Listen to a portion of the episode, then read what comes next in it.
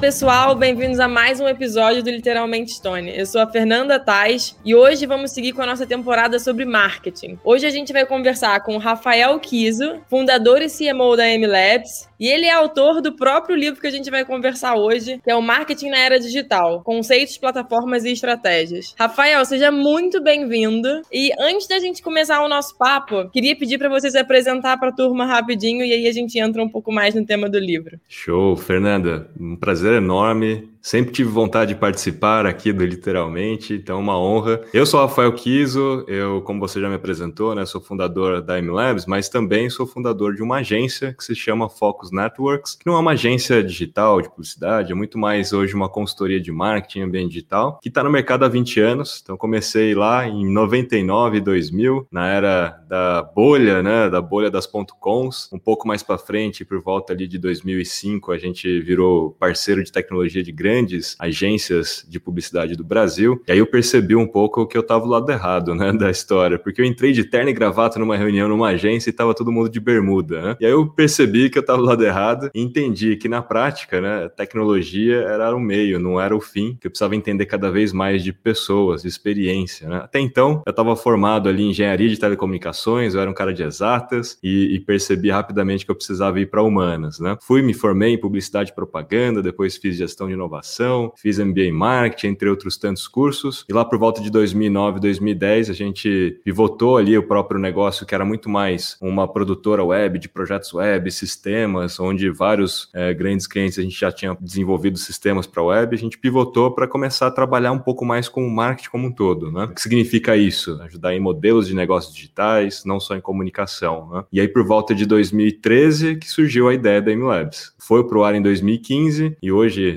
quase quase seis anos depois, a Imlabs chega a mais de 230 mil clientes no Brasil, junto com a Estônia aí mais recentemente, né? A Estônia entrou, virou sócia nossa aqui com muito orgulho para ajudar a gente no propósito de digitalizar os pequenos negócios no Brasil. Rafael, acho que antes da gente falar um pouco mais sobre o livro, queria te dar parabéns aí pela sua trajetória empreendedora, acho que é uma inspiração. Acho que ontem a gente bateu um papo rápido e já foi super legal. Acho que a gente tem muita coisa para dividir com, enfim, com o pessoal aqui hoje. Muita gente tem naquela bucket list, né, coisas para fazer antes de morrer, escrever um livro. Você já conquistou, já está indo para o segundo. Queria que você dividisse com a gente um pouco sobre como foi a decisão de escrever um livro, como é que isso se conectou com a sua trajetória acadêmica, com a sua trajetória profissional. É, eu, eu sempre fui muito racional, né? Inclusive um desses testes teste, sabe, de, de RH, deu que eu sou 70% racional. E na prática, assim, tudo na minha vida eu tive que procurar fatos e dados e entender as evidências e partir dali, né? Tudo baseado em dados para tomar decisões e, e, melhorando. E aí eu fui construindo uma metodologia própria ao longo desse, dessas duas décadas, né? Então fui acumulando uma série de experiências e fui entendendo aquilo que funciona ou não e estudando bastante, né? Sobre é, inbound, outbound, marketing de influência, mídia, eu fui estudando todas essas disciplinas, vamos dizer assim, que, que, que permeiam aí o ambiente digital, o marketing ambiente digital. E no final da história toda, eu, eu, eu desenvolvi uma metodologia, essa metodologia ela foi sendo aplicada ao longo desses anos para diversos mercados, clientes, tamanhos e com sucesso, né? Então, muitas pessoas me cobravam, cara, isso você, você tem que mostrar para todo mundo, né? Como é que se faz isso? Você não pode manter isso só contigo, né? E eu sempre acreditei nisso também, que quanto mais a gente compartilhar conhecimento, mais a gente tem alguma coisa de volta, né? Alguma coisa boa de volta. No mínimo vai atrair mais potenciais clientes, né? Mas na prática eu sempre fui muito de democratizar conhecimento. Acredito muito nisso e isso pairava na minha cabeça. Então, sempre tive essa vontade de,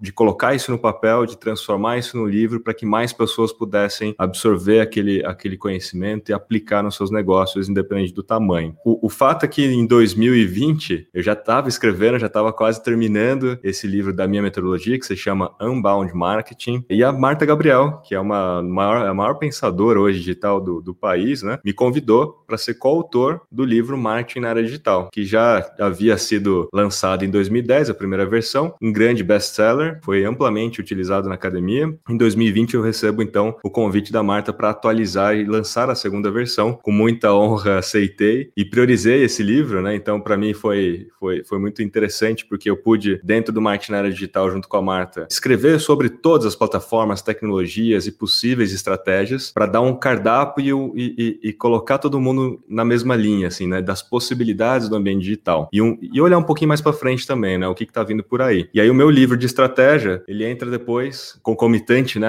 ao marketing na era digital, como uma forma de você tentar aplicar tudo aquilo que você viu no marketing na era digital de uma maneira mais fácil, né? Um passo a passo, um framework e tudo mais. Então, sempre fui esse cara que trafega bem entre exatas e humanas, isso tudo beneficiou muito esse meu lado acadêmico. Rafa, cara, é um prazer estar falando aqui com um coautor de um livro, autor de outro, e você falou que você criou uma metodologia, né? Acho que achei isso fantástico. E eu queria explorar um pouquinho, só que antes disso, eu vou só reforçar um ponto que você falou, que é eu sempre gostei de compartilhar. Acho que não sei se você sabe, mas aqui na companhia, no time de educação, a gente reconhece as pessoas não só pelos conteúdos que elas eventualmente concluem ou pelos certificados que elas ganham no final. É, toda a nossa campanha de reconhecimento é feita com base em quem compartilha mais mais, porque a gente é 100% alinhado no que você falou. A gente também acredita que mais ganha quem compartilha, que a gente aprende, a gente reforça quando a gente compartilha e a gente ganha quando tudo, tudo ao nosso redor começa a melhorar, né? Então achei fantástico você falar isso. E eu sobre... posso até puxar, Fê, deixa eu Vai puxar lá. um gancho aqui, porque essa é uma parte super legal. O porquê também que eu comecei a compartilhar conteúdo nas minhas redes sociais, né? Porque tem muito a ver com esse propósito de compartilhar, mas tem a ver também de assim, é, é, é a maneira mais incrível, vamos dizer assim, talvez essa seja até a melhor palavra, a maneira mais incrível de você aprender mais é compartilhando conhecimento. Porque quando você vai compartilhar alguma coisa, por exemplo, nas redes sociais, no meu LinkedIn, no meu Instagram, eu sou obrigado a estudar todos os dias, porque eu tenho ali aquela responsabilidade de passar uma informação, uma informação precisa, né, e tal, então eu tenho que estudar. Hoje todo o meu conteúdo na internet é, é com base em dados, então eu leio pesquisas e relatórios todos os dias. Isso me faz estar 100% antenado, atualizado, né? Então é uma das maneiras mais incríveis também de aprender, né? Então compartilhar é, é gera um benefício para todos, tem a, a, volta, né? Muita coisa volta. É, é difícil você mensurar o que, que, pode acontecer a partir daquele momento que você joga isso, né? Esse conhecimento para os outros. Sempre coisas boas voltam, mas assim, a priori você acaba se dedicando diariamente para conhecer mais, né? E é uma, é uma, das formas que eu, que, eu, que eu gosto muito, assim, de, de aprender, né? É, é ensinando, a gente aprende muito, né? Total. Eu vou aproveitar para fazer um merchan aqui. Acho que, pessoal, super recomendo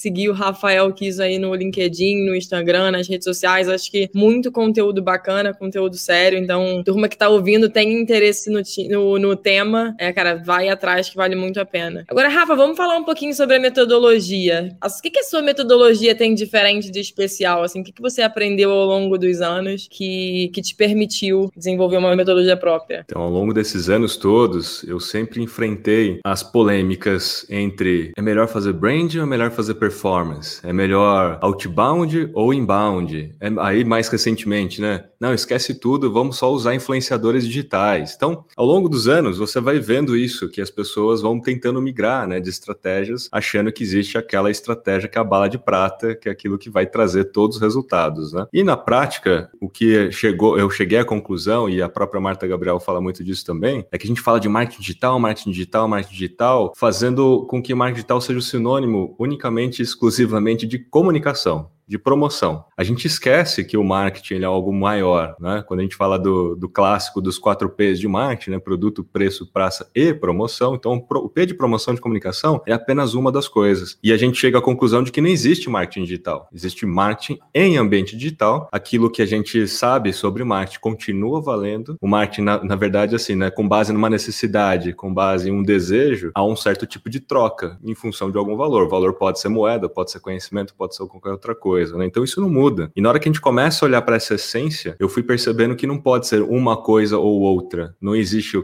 então, né, a bala de prata, ou marketing digital, ou só influenciador, ou alguma coisa ou outra. E na prática a gente tem que entender a lógica que está por trás de cada uma dessas metodologias ou dessas estratégias, para que a gente possa de fato criar a nossa estratégia. Porque a estratégia, no fim do dia, ela é única para cada negócio, ela é única para cada empresa e tem que estar tá fundida com os objetivos de negócio. Então, assim, com a cultura, com os valores, com o propósito daquele negócio, não dá para copiar a estratégia. Esse é um erro clássico, né? Tentar copiar a estratégia. Quando eu fui percebendo que não é uma coisa ou outra, e sim entender a lógica para que você possa ir aplicando dentro da sua própria estratégia, tem que pegar o melhor dos mundos. Pega o melhor sobre inbound, do outbound, o melhor do de branding, entendendo a importância do branding, entendendo a importância da performance e ver que tudo tem que ser trabalhado dentro de um único contexto, num framework lógico, né? E qual que é a lógica disso tudo? É a jornada do cliente. É olhar para o cliente. E a Stone já fala fala disso há muito tempo, né? Então, assim, é, parece que é difícil, né? As empresas entenderem isso. A maioria das empresas, elas nascem primeiro para ganhar dinheiro e depois vai olhar para o cliente, né? E tentar resolver uma dor de fato, alguma coisa. Ela inventa um produto sem ter a dor, né? Isso, na época da indústria, foi muito assim, né? Acho que tá, tem, tá mudando e, e, e tomara que continue mudando. Então, foi isso que chegou, é, é, que me fez, né? Chegar a essa lógica de montar um framework estratégico chamado Unbound. O Unbound, ele é provocativo, né? Para que a gente vá além do inbound, do outbound, a gente vai além dessas outras coisas e, e unir tudo isso. Falar de marketing de experiência, eu falo de marketing de indicação e principalmente, Fernanda, e além do funil de vendas, né? Porque a maioria das empresas, quando a gente fala de jornada, a maioria das empresas confundem jornada com funis. Então, funil de venda, funil de marketing, jornada do cliente. Parece que é tudo uma coisa só e não é. Porque o funil, ele é o processo para você converter alguém como para cliente, né? E na prática a jornada ela não acaba quando você converte alguém em cliente. A jornada ela continua, você tem a pós ali, a pós-venda. E na maioria das teorias, a pós-venda é simplesmente fidelidade, ou ela, ela é simbolizada assim, olha, pós-venda, atendimento ao cliente e fidelidade. E eu já divido a pós-venda em duas etapas, que é a experiência própria e a experiência compartilhada. Olhando já pelo ângulo do digital, do ambiente, das redes sociais, né? O quanto hoje é importante a gente vender uma experiência experiência acima de tudo, porque a sustentabilidade do negócio depende muito dos próprios clientes compartilharem a sua experiência com outros clientes, com outros potenciais clientes. A, a lógica toda é você conseguir chegar até o final da jornada, é fazer o quanto mais né, clientes chegar até o final da jornada para que eles possam referenciar você, indicar você e tal. E hoje, dentro das redes sociais, isso ganha um efeito exponencial. Né? Cada um de nós aqui tem 800 mil amigos, né? Então, para cada coisa que você compartilha, tem um efeito exponencial. Então, o Unbound ele tem muito a ver com isso, esse acúmulo acúmulo aí de experiências, né? Mas efetivamente tem muito a ver com pensar no cliente, na jornada do cliente e vender uma experiência acima de tudo.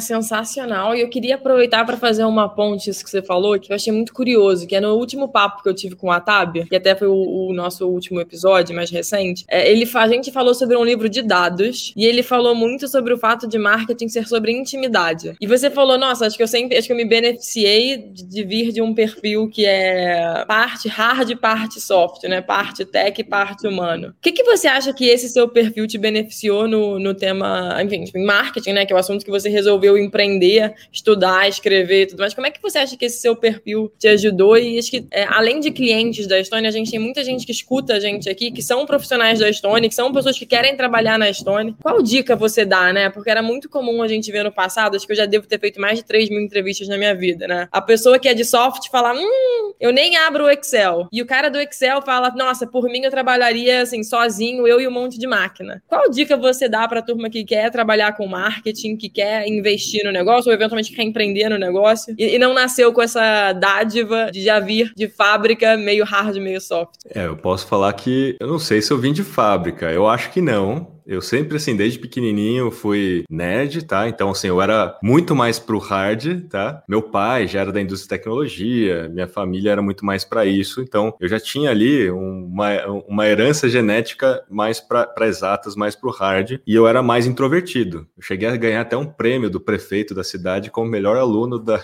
da rede municipal. Só para ter um pouquinho de noção de quem tá estudando, quanto eu era estudioso e nerd nessa, nessa época. O que, que aconteceu? Quando eu comecei a empreender, empreender, e eu sou empreendedor desde pequenininho, eu não pedia dinheiro para ninguém. Eu, eu entendia que eu mesmo tinha que conseguir o dinheiro para comprar aquilo. Então eu pegava meus gibis e vendia na calçada. Eu lembro na época de videogame que eu tinha um Mega Drive. Eu coloquei todo mundo na sala, meus amigos na sala e cobrava pra, pra galera jogar em casa. E ainda vendia geladinho. Não sei, em outros estados, cada estado tem um nome, né? Chup-chup, geladinho, sacolé, né? Ainda vendia isso pra galera e conseguia ali de alguma forma dinheiro. O que me fez mesmo ter mais o soft, né? O lado humanas, foi muito muito mais ser empreendedor, porque ser empreendedor não é só olhar pelo lado técnico, né? Quando você é empreendedor, você acumula cargos, né? E a gente tem que falar com clientes, a gente tem que entender a dor do cliente, falar com pessoas, vender, né? Isso foi amolecendo, vamos dizer assim, e foi me dando experiência. Quando eu fui para a faculdade de publicidade e propaganda, porque eu empreendi antes de ir para a faculdade de publicidade e propaganda. Quando eu fui para a faculdade, aí a faculdade me ajudou demais, né? Porque a faculdade de publicidade, a galera toda já é assim, né? Mais soft e tudo. Então eu me adaptei com a galera lá e me adaptei adaptei muito fácil, né? Inclusive, esse meu lado empreendedor me fez ser o, o cara que criava as festas da galera na faculdade. Então, eu era o cara que criava tudo, fazia a comunicação, a campanha, vendia para todo mundo. Então, eu fui, fui aprendendo ao longo da vida, assim, né, a ser desse jeito. Isso me ajudou. Fazer palestras também me ajudou demais. No, nas primeiras, assim, nossa, era frio na barriga, né? Aquele nervosismo e tudo. Mas quando a gente domina o assunto, né? E a gente começa a perder esse, esse medo, né? De falar em público, isso ajuda demais. Então, eu não sei se eu nasci assim, mas eu tenho absoluta certeza que eu tive que, né? Ser, assim, resiliente nesse sentido de não tem escolha, eu, eu preciso vencer isso, eu preciso vencer essa barreira e fui para frente, né? Agora, eu acredito demais de que esses são skills do, do profissional do futuro. Pode ser que você que esteja escutando não tenha essa, esse skill, eu acho que ele é treinável de alguma forma, em certo nível, como eu estou contando no meu caso, mas eu acho que assim, é essencial, porque hoje não tem como você, por exemplo, fazer publicidade, propaganda ou marketing e tal, e não falar de dados. Esquece. Hoje é tudo baseado em dados. Se você quiser realmente ter resultados, né? Você precisa criar uma cultura de experimentação dentro do marketing. E essa cultura de experimentação, ela começa com dados, não tem outro jeito. E aí você tem que ter um perfil um pouco mais analítico para transformar dados em informação, criar as correlações, né? criar as hipóteses com base nas correlações, insights, testar isso e gerar conhecimento. O que funcionou, cria playbook e repete. Né? O que não funcionou, bom, aprendeu da mesma forma, gerou conhecimento, compartilha com a galera. É cultural também, né? quando a gente fala de empresas, mas obviamente começa com, com as pessoas, né? com o profissional. Então eu aconselho demais, assim, né? você que está escutando, passar, é, estudar um pouco mais, entender um pouco mais sobre isso, né? E para aquela galera que é mais de exatas, né? Como você citou aí, que, puxa, eu quero conviver com máquinas, né?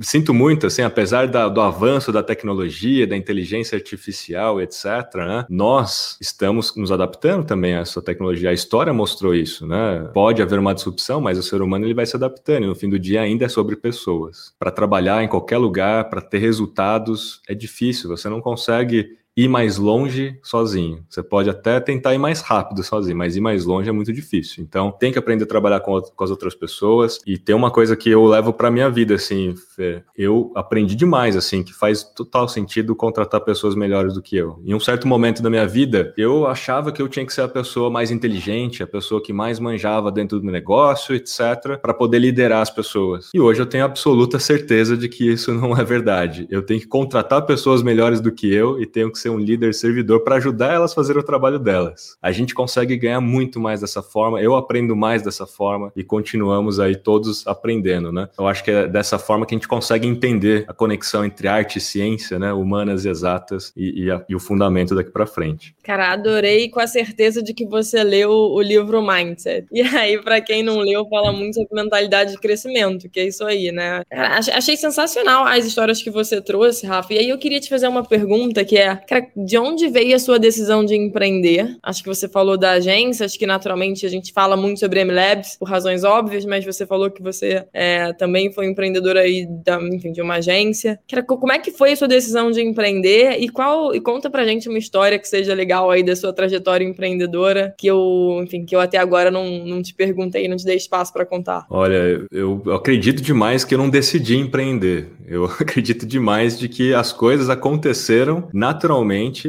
em função de eu, de eu enxergar necessidades, sabe? Eu vi necessidades do mercado, das pessoas, das empresas. Quando a gente tomou essa decisão, a gente fala a gente, eu e meu sócio na época, né? Eu e meu irmão, o William, foi quem primeiro, vamos dizer assim, o investidor anjo ali daquele negócio, né? Ele acreditou bastante, assim, no meu conhecimento. Eu trabalhava numa universidade fazendo monitoramento dos dos laboratórios, né, da engenharia, e na época, isso em 95, 96, eu tive contato com a internet, que era muito restrito ainda às universidades, aprendi sozinho HTML, e aí o próprio diretor da engenharia falou, cara, você manja desse negócio aí? Pô, vou falar, vou, vou falar de você pro diretor de ciência da computação, porque eles estão montando alguns projetos lá, acho que vai ser interessante para você. Então eu trabalhava na universidade para ganhar bolsa para pagar meu colégio. E aí eu fui parar lá no, no ciência da computação, ajudei a fazer a primeira intranet da universidade. E aí eu fui sendo recomendado dentro da universidade, fui parar no Centro de Pesquisa de Desenvolvimento e, e Inovação da universidade, que era, era uma parceria junto com o INPE, que é o Instituto Nacional de Pesquisas Espaciais, é, em São José dos Campos, né, onde eu estou, inclusive, nesse momento. E aí, dali, eu fui, fui sendo, de alguma forma, educado a criar, a, a, a solucionar problemas, vamos dizer assim, né? A entender e solucionar problemas junto com, com essa galera. E eu fui construindo isso em mim. Quando o meu irmão viu o conhecimento que eu tinha de internet, me perguntou, cara, você acha que esse negócio de internet vai dar dinheiro algum dia? Né? Porque na época, assim, ninguém tinha muito acesso, não, não existia esse ecossistema que a gente tem hoje. E aí, com a minha visão, eu falei, com certeza, isso é um negócio assim que todo mundo precisa eu acredito que todo mundo vai, vai ter acesso em algum momento. E assim foi. A gente começou num quartinho de casa, ele falou, cara, então vou investir, comprar um computador aqui para você em casa e tal, para que a gente possa começar de alguma forma prestar esse tipo de serviço. Então a gente começou com uma imobiliária do bairro, fazendo o site da imobiliária do bairro e o sistema para ela controlar as suas casas, né, os seus produtos ali no mercado. A imobiliária topou, porque na verdade foi um, o nosso beta ali, né? Ela nem ela entendia direito se existia demanda, né? Se eu entrar no site. De forma surpreendente, a gente viu que, puxa, funcionou, ela ganhou um status de inovador e tal. A gente começou, começou assim, né? É, a gente começou a procurar outros negócios e por isso que eu falo assim, não foi uma decisão de empreender, mas foi um estímulo que eu tive em função dessa pergunta do, do meu irmão na época e a coisa começou a acontecer. Naturalmente, a gente começou a pegar mais clientes, mais clientes, mais clientes e cada vez maiores, né? A ponto de hoje, né, na agência, a gente atendeu o Google no Brasil. Né? A gente tem vários grandes clientes nacionais e internacionais, um deles é o próprio Google, que está lá mas muito em função dessa história, dessa evolução toda, né? A gente chegou a desenvolver extranet de vendas da Intel, a gente chegou a fazer rede social para Chevrolet, né, na América Latina, a gente fez muitos projetos interessantíssimos e foi onde a gente teve contato muito cedo com o que se falava na época de Web 2.0 né? Que depois, mais para frente, a gente começou a falar sobre mídias sociais, etc. Então, eu tive contato muito cedo. Em 2017, você falou de um marco, né? Nessa trajetória. Em 2017, eu fui eleito pela ABRAD, a, a, a Associação Nacional, Associação Brasileira dos Agentes Digitais, como melhor profissional de planejamento. Ganhei um prêmio e, coincidentemente, na época, a Marta Gabriel foi homenageada também, como um grande ícone na, na história da internet no Brasil. De alguma forma, esse prêmio, né? Traduziu muito os anos todos que eu vinha trabalhando, já aplicando é, o meu conhecimento nos, nos clientes, né? E foi um prêmio reconhecido pelo mercado, não foi um voto de outros, de, de, de funcionários, alguma coisa nesse sentido, né? Foi votos de fato do mercado dos clientes e das pessoas que me conheciam aí no mercado, né? Então esse foi o principal marco aí nessa história, Fernando. Nossa, que história linda, parabéns. Acho que no, no fim do dia isso é um grande reconhecimento, né? Acho que foi o que você falou, acho que ele só consolidou, né? Só tangibilizou no, no final de uma história. Então, no final não, né? Dali em diante muita coisa ainda aconteceu, né? Mas sem dúvida foi um marco porque é, é um estímulo maior, né? Pra gente continuar né, o caminho e tudo, porque o caminho de empreendedor não é fácil. E aí Total. eu posso dizer que no começo, né, moleque, sem conhecimento nenhum de gestão, de administração, o meu irmão também na época formado em ciência da computação, também não era um cara de gestão, né? A gente apanhou demais no começo, né? Quando a gente fala de contabilidade, impostos, né, e gestão e tudo, a gente aprendeu assim na marra, né? Errando, foi consertando. Hoje, sem dúvida nenhuma, com o conhecimento que a gente tem, a gente faria mais rápido, né, e sem cometer vários erros. E por isso é tão importante, né, inclusive ter sócios tá? É um ponto aí, né, que muita gente fica na dúvida. Ah, quero empreender, quero fazer um negócio. Putz, ter um sócio é importante? É importante, mas tem um sócio que de fato complete aqueles skills, aquele conhecimento que você não tenha para acelerar o processo e você cometer menos erros, né? Adorei que você compartilhou com a gente, assim, não sei se eu me orgulho disso, mas eu tenho muitas frases feitas de conselhos que eu vou recebendo e eu vou guardando em frases, em forma de frases, mas você falou, acho que basicamente empreendedor é uma banda de um músico só, né? É uma banda de um artista só. Você tem que fazer um pouco de tudo. Eu acho que isso com certeza enriquece muito profissionalmente, né? Acho que é uma questão de resiliência, uma questão de humildade. Por si só, é um desafio gigantesco. Acho que, e além disso, teve uma coisa que você falou que, cara, não sei se eu decidi empreender, né? Ou, ou se a missão tava lá e me encontrou. Tem uma frase que o próprio André, aqui da companhia, fala que é, é a missão encontra o missionário, né? Acho que é muito interessante quando a gente vê essas frases que a gente aprende, são frases fortes, então elas ficam na cabeça, é, quando elas vão se concretizando nas pessoas super super interessantes que a gente tem o prazer de conhecer ao longo da nossa jornada. Eu posso dizer, Fernanda, que no caso da MLabs, né, em 2013, quando surgiu a ideia da MLabs, ela surgiu por causa de uma necessidade também. Todos os dias, pequenos negócios batiam na nossa porta querendo fazer orçamento para ter um site, ou ter uma presença digital, ou fazer alguma coisa nas mídias sociais, que na época estava começando a, a, bombar demais, né? A queda do Orkut em 2010, Facebook crescendo ali em 2011, 2012, né? Muita gente querendo entrar nas redes, mas não tinha tinha como, assim, não, não fechava conta. Trabalhar com pequenos, a gente já tinha uma estrutura focada muito em médios e grandes, mas aquilo ficava martelando na minha cabeça, assim, como é que eu posso ajudar esses pequenos negócios? Eu cheguei a pensar e simular diversas, é, diversos modelos de negócio, sei lá, uma agência express, uma agência menor, uma coisa assim, uma coisa assada, mas sempre com base em serviço humano e tal, e não era escalável, né? Então, quando surgiu a ideia da MLab, surgiu muito na necessidade de ajudar pequenos, de fato, a terem mais oportunidades, assim como os grandes, dentro do ambiente digital. Porque na época as grandes marcas ah, entravam nas mídias sociais e tinham resultados porque tinham agências grandes, consultorias e tinha né, uma série de recursos para isso, né? Mas o pequeno não. Então, eu falei, como é que eu faço para ajudar o maior número de pessoas possíveis, né, dos pequenos dentro desse ambiente que, na minha opinião, é, é, é muito democrático. Né? A internet, ela, puxa, ela tornou as coisas muito mais democráticas. As redes sociais deram mais oportunidades, de fato, para vários negócios, né, conseguirem expor ali o seu produto, seu serviço, chegar mais longe, chegar mais pessoas e ter um pouco mais de voz, né? Então, eu acreditei muito nisso, assim, na época de que a presença digital começaria muito mais pelas mídias sociais e não por um site e assim foi. Foi muito para essa necessidade. A gente iniciou a ideia da MLabs com, com essa hipótese, né? E de fato tentando já ajudar os pequenos. Eu fui validar essa hipótese no Vale do Silício, porque na época assim era tudo acontecia lá, né? E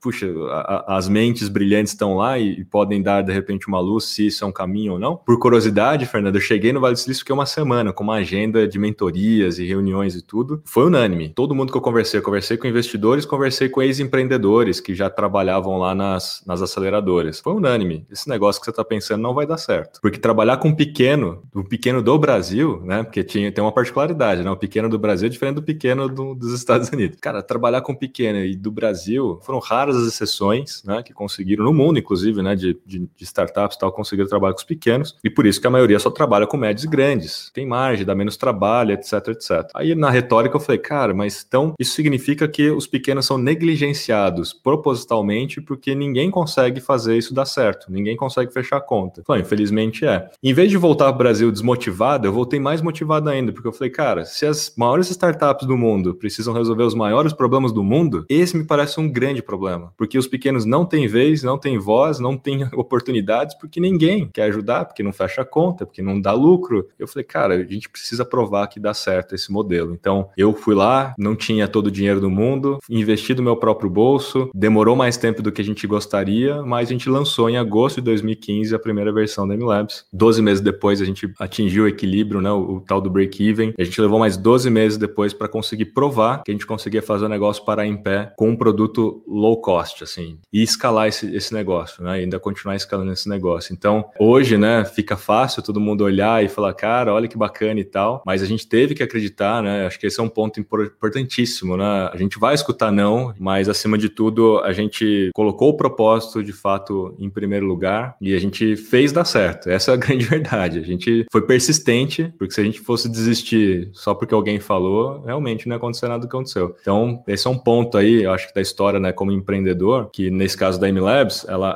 foi mais ou menos premeditada, porque a gente já queria criar um, um modelo, né, para ajudar os pequenos, mas acima de tudo, é o que você comentou. A missão era mais forte, né, do que simplesmente criar um negócio para ganhar dinheiro, né, como empreendedor. Sensacional, Rafa. Acho que eu ia inclusive te fazer uma pergunta para você dar uma dica para quem está empreendendo e quer, enfim, dar os primeiros passos ou começar a investir, enfim, no marketing dos seus negócios. Acho que pelo que você contou para gente, você passou muito tempo pensando nisso ao criar a MLab Labs, né? Então a gente, acho que, enfim, se você quiser, acho que você pode responder essa pergunta. Acho que naturalmente a gente aqui, cara, super recomenda, cara, com base em tudo que você contou, que busque conhecer parceiros como o M Labs, que busque conhecer é, como funciona. Acho que existem empreendedores como você, e assim como a Stone buscam pensar em, cara, como é que você melhora a vida do empreendedor brasileiro, como é que você é, ajuda ele a vender mais, a crescer o negócio dele e focar no que para ele é importante. É, mas se você quiser complementar a, a resposta dessa pergunta, acho que seria seria legal, né, cara? Qual dica você dá é, para os empreendedores que estão, enfim, querendo estimular, acelerar ou começar a investir no marketing dos seus próprios negócios? Eu acho que são três coisas, assim, fundamentais, na minha opinião. A primeira delas é, de fato, conversar com potenciais clientes, né? Com aquela pessoa, com aquela empresa no qual tem determinadas dores e profundamente conversar com essas pessoas, porque a gente, quando quer empreender, a gente tem uma ideia, a gente tem um insight, a gente começa a ter crenças, né? A gente começa a ter verdades absolutas e, e sem de fato ir lá e conversar e ver se aquilo é, é, corresponde, né? Então é, é, muito natural que isso aconteça. Então conversar e validar é melhor. Por isso que tem o tal do MVP, né? Do produto mínimo viável, de você de fato fazer uma imersão e criar um mapa da empatia, que é conhecer mais profundamente o que, que as pessoas que você no qual você quer preencher a dor, né? Resolver um problema, o que, que elas pensam, o que, que elas sentem, como é que é o dia a dia dela, qual é a jornada dela, né? Isso tudo tem que ser prévio a, a você de fato já colocar ali o, todo o dinheiro do mundo, né? Ou todos os esforços esforços do mundo. Você tem que validar isso primeiro. Hoje é muito mais difundido, né? Todo esse conhecimento sobre startups e tudo, e empreendedorismo, né? Mas na época que a gente começou não era tanto, né? Então a gente, assim, já queria colocar todos os nossos esforços, times e tudo, e criar um negócio como se já fosse o produto final. E demora muito mais tempo para você fazer isso, você investe muito dinheiro sem saber ao certo se aquilo vai dar